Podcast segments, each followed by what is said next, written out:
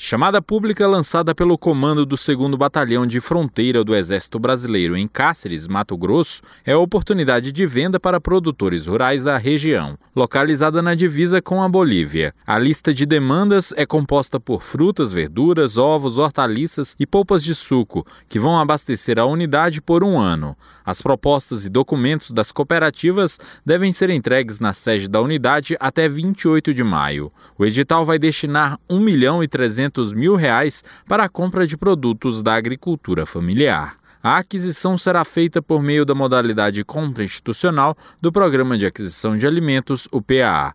Por lei, ao menos 30% dos produtos obtidos para a alimentação nas instituições públicas federais devem vir da agricultura familiar. A coordenadora de aquisição e distribuição de alimentos do Ministério da Cidadania, Etel Santos, destaca o lado positivo do processo de comercialização.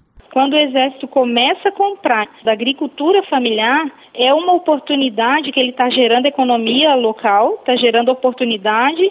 Nós estamos destacando que isso é uma ação muito importante também para a segurança nacional, que reforça o apoio do órgão do Exército naquela área de fronteira, junto, fortalecendo a relação junto com os agricultores familiares. Para acompanhar as chamadas públicas abertas em todo o país, basta acessar o portal comprasagriculturafamiliar.gov.br. Na modalidade compra institucional do PAA, o agricultor pode vender até 20 mil reais por ano para cada órgão comprador. Já para as cooperativas ou associações, o teto é de 6 milhões de reais por ano por órgão comprador. Reportagem André Luiz Gomes.